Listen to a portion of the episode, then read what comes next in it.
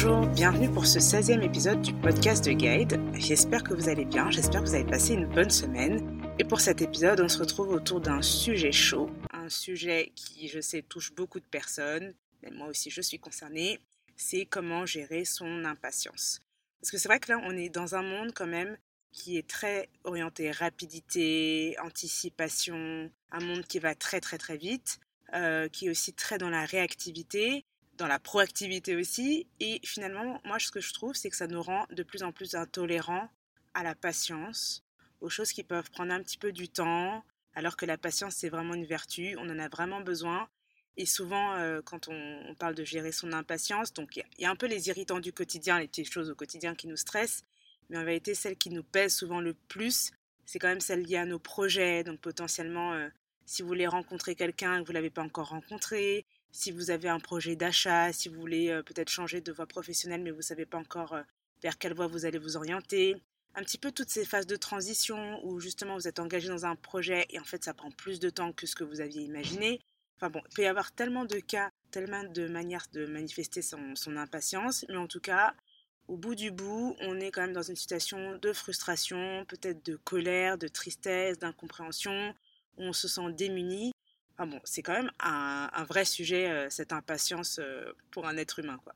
Donc c'est pour ça que je voulais vous partager quelques pratiques que moi je, garde en tête pour, euh, pour gérer justement mon impatience, qui pourraient justement vous aider. Donc j'ai 11 pratiques à vous partager. C'est un petit peu des pratiques en vrac. Elles peuvent s'appliquer de manière différente. Elles sont quand même pour la majorité très liées à l'état d'esprit, parce que pour moi, c'est, enfin, ce sujet-là, c'est quand même, ça touche beaucoup à comment on prend la vie, comment on prend les choses, et en gros, ça nous demande un changement d'état d'esprit. Donc voilà pourquoi elles sont quand même très, euh, très dans la manière de penser les choses, dans la manière de voir les choses, qui a du coup un impact euh, physique de, de, plus de sérénité et de se sentir plus apaisé aussi. Voilà, voilà pour le programme, mes chers auditeurs. Pour la première chose, déjà, quelque chose qui aide vraiment à développer sa patience, sa capacité à être plus patient, c'est la compréhension. Et en fait, la compréhension, versus avoir des attentes irréalistes. Ça, c'est vraiment intéressant quand vous vous lancez dans des projets ou quand vous faites des choses et que vous pouvez euh, pas un peu voguer à l'inconnu en vous disant Oh, moi j'estime que ça va me prendre trois mois, deux mois, un mois, six mois, un an, mais de vous informer auprès de personnes qui ont peut-être déjà fait ce que vous avez fait. Aujourd'hui, on a quand même accès à beaucoup de personnes euh, sur Internet, sur les réseaux, enfin sur les forums, euh, même des articles, etc. Vous avez quand même beaucoup de ressources pour vous dire Bon, est-ce que je peux me donner un ordre d'idée là de combien de temps ça prend peut-être en moyenne pour trouver sa voie? Ça c'est quand même un gros sujet souvent. Bah, trouver sa voie, euh, ça peut prendre un an, deux ans, trois ans, quelques mois. Et, euh, et, finalement, ça permet de vous dire que si vous, ça fait peut-être deux ans que vous êtes sur le sujet et que vous avez l'impression de ne pas beaucoup avancer, bah, vous êtes toujours quand même dans une forme de moyenne et on aurait envie de vous dire que c'est normal.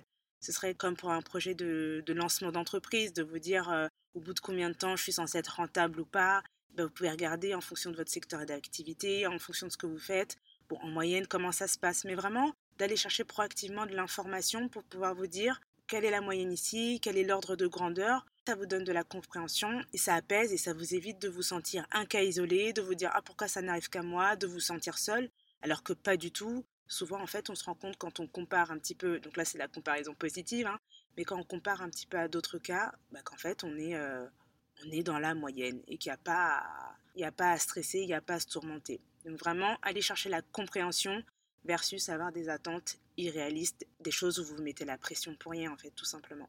La deuxième pratique, est un incontournable aussi, on y fait souvent référence, c'est de bien avoir conscience de sa zone de contrôle, de ce que vous contrôlez, de ce que vous ne contrôlez pas.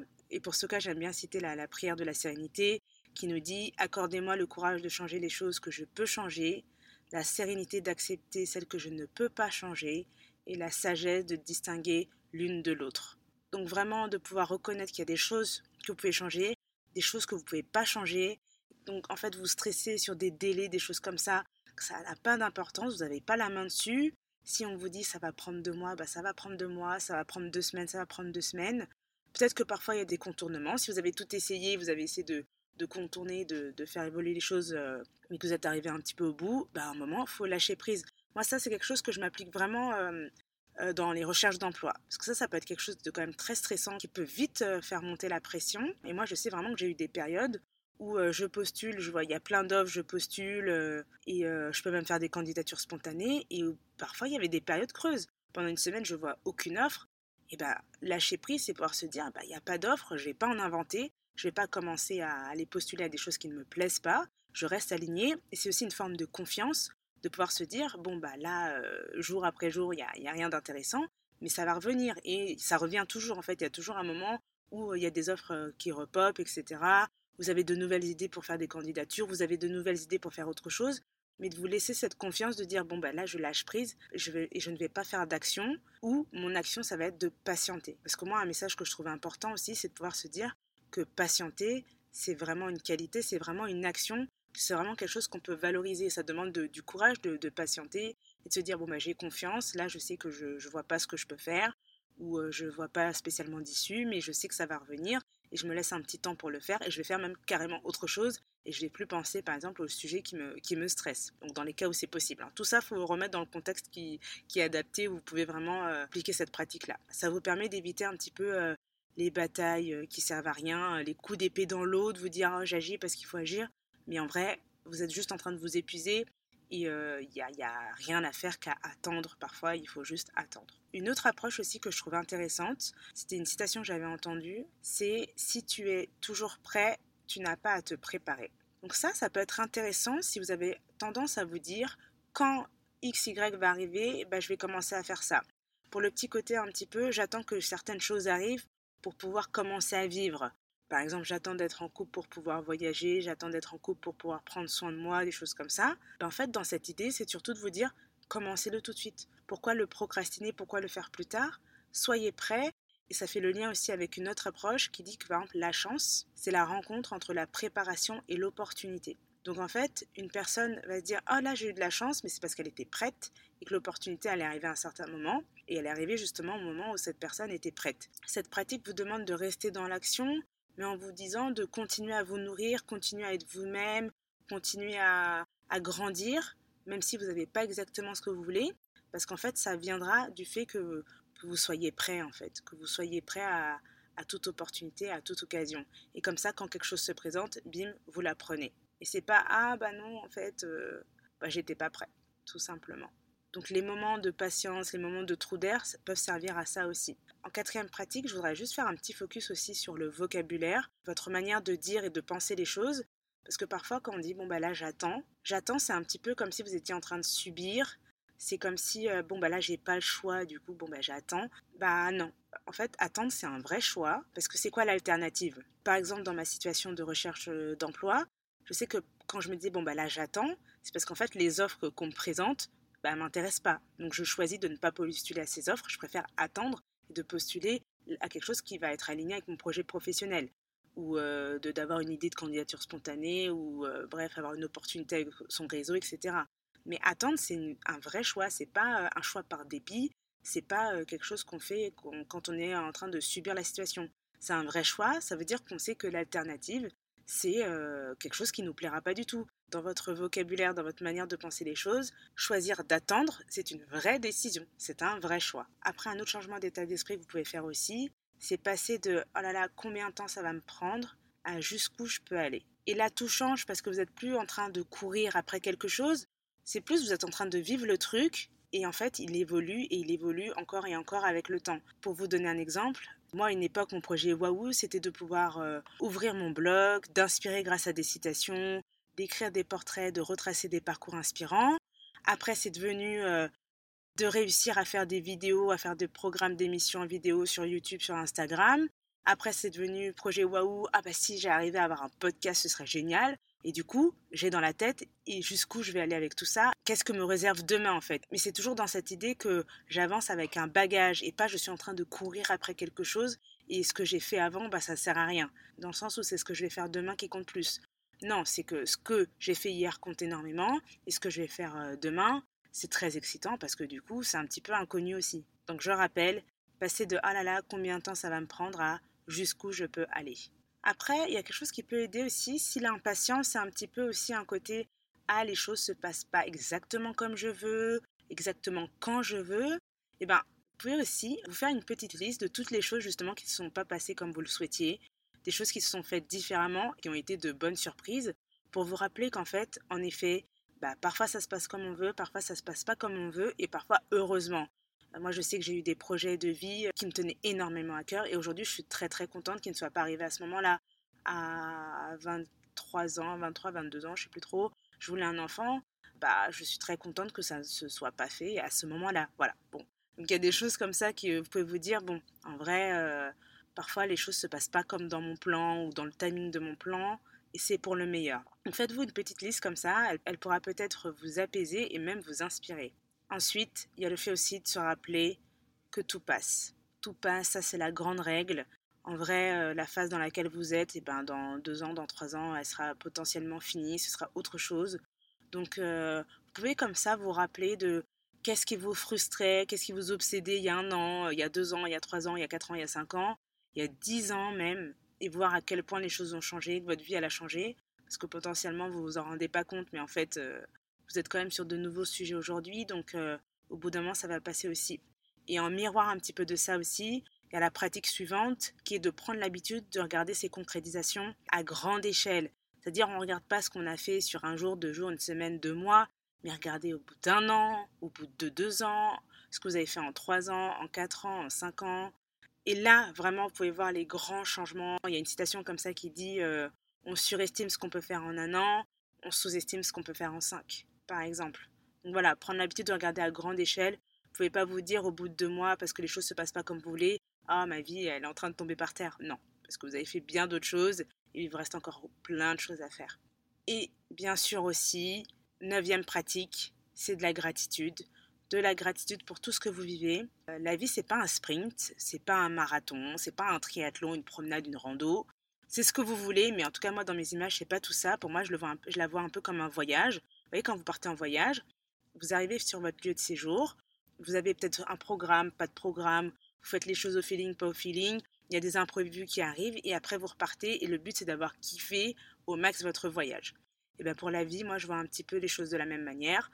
Vous arrivez, vous naissez, le but c'est de kiffer au max et après vous savez qu'à un moment il faut sortir, à un moment euh, ça s'arrête. Donc voilà, kiffer toutes les expériences.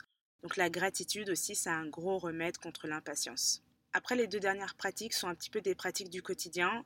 Donc euh, la dixième c'est vraiment de prendre conscience de son corps, mais vraiment de manière intentionnelle.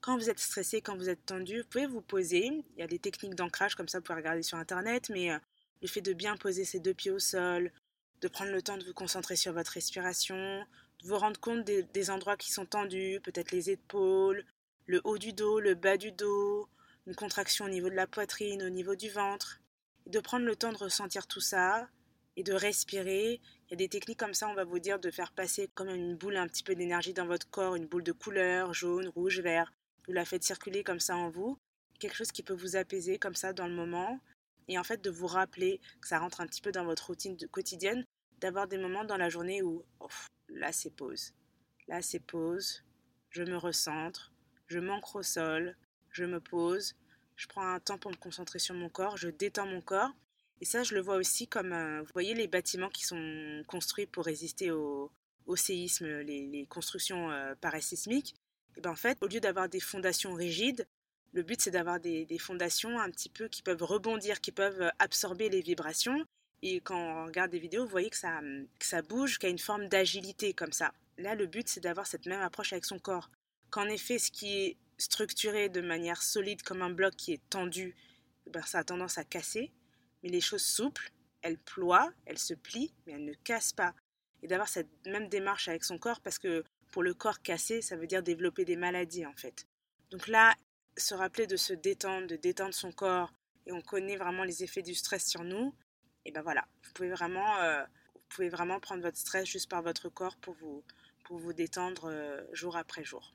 Et la dernière pratique, ça c'est un petit peu pour les irritants du quotidien, le métro en retard, la file d'attente est trop longue dans le magasin, à la poste, etc. Ces trucs frustrants. Et ben parfois on revient à cette histoire de vous n'avez pas le contrôle, c'est fait, c'est fait, vous êtes dans la situation, et ben prenez le temps d'observer la vie en fait. D'échanger un sourire avec quelqu'un, peut-être de voir un papillon passer, de voir une goutte d'eau tomber, de voir un rayon de soleil se poser sur un mur, de partir dans vos pensées, Mais vraiment, au lieu de vous créer la double peine de c'est un moment que je trouve désagréable, et bien du coup je suis encore plus énervée parce que je peux rien faire dans ce moment-là, et ben reprenez le contrôle en vous disant bon bah j'y suis, je suis là, je l'accepte, euh, je profite, ça va me faire un moment de pause. C'est pas en effet ce que j'avais prévu, mais voilà, je vais prendre le temps de d'échanger un sourire avec quelqu'un par exemple. Et là, vous pouvez totalement changer votre vécu de ce moment-là. Au lieu qu'il vous tende encore plus, ça peut être un moment de détente. Et ça aussi, ça, ça vous aide à, à changer votre rapport au temps, votre rapport à la patience, votre rapport aux imprévus, votre rapport aux choses qui ne se passent pas comme vous l'avez souhaité, qui ne se passent pas comme vous l'avez prévu. Donc voilà, voilà, c'était en vrac plein de pratiques comme ça euh, pour vous aider à développer votre patience et à être plus tolérant. Donc vraiment développer votre compréhension des choses versus avoir des attentes irréalistes, comprendre votre zone de contrôle et ce que vous ne contrôlez pas, vous tenir prêt, comme ça vous n'avez jamais à vous préparer, faire attention à votre vocabulaire, passer de combien de temps ça va me prendre à jusqu'où je peux aller, noter toutes les choses que vous n'avez pas eues et qui ont été des bonnes surprises, toutes les choses qui ne se sont pas passées comme vous le souhaitez qui ont été des bonnes surprises, vous rappelez que tout passe, tous les moments passent, regardez vos évolutions, vos concrétisations à grande échelle donc sur du 1 an, 2 ans, 3 ans, etc. Avoir de la gratitude pour tous les instants, pour toutes vos expériences. Prendre conscience de votre corps, revenir à votre corps pour le détendre et prendre le temps d'observer la vie. Et pour la fin de cet épisode, je vous laisse avec quelques petites citations. Une de Jim Rohn qui nous dit La persistance et la patience en action. Une autre qui est Ce n'est pas terminé tant que je n'ai pas réussi. Celle-ci, je l'adore et je me la dis souvent, je me la répète souvent. Euh, pratiquer la patience est la manière la plus efficace de préserver la paix de l'esprit. Il n'y a pas de chemin trop long à qui marche lentement sans se presser. Il n'y a pas d'avantage si éloigné à qui s'y prépare par la patience. La patience est un élément indispensable du génie. La patience et la volonté font des miracles. Et la patience n'est pas juste notre capacité à attendre, c'est notre comportement pendant l'attente. Voilà, voilà, j'espère que tout ça, ça aura pu vous aider. N'hésitez pas, comme d'habitude, à partager si vous pensez que ça peut aider quelqu'un d'autre. Merci pour vos commentaires. Pensez aussi aux notes sur vos plateformes et on se retrouve vendredi prochain. Je vous souhaite une excellente semaine. À bientôt.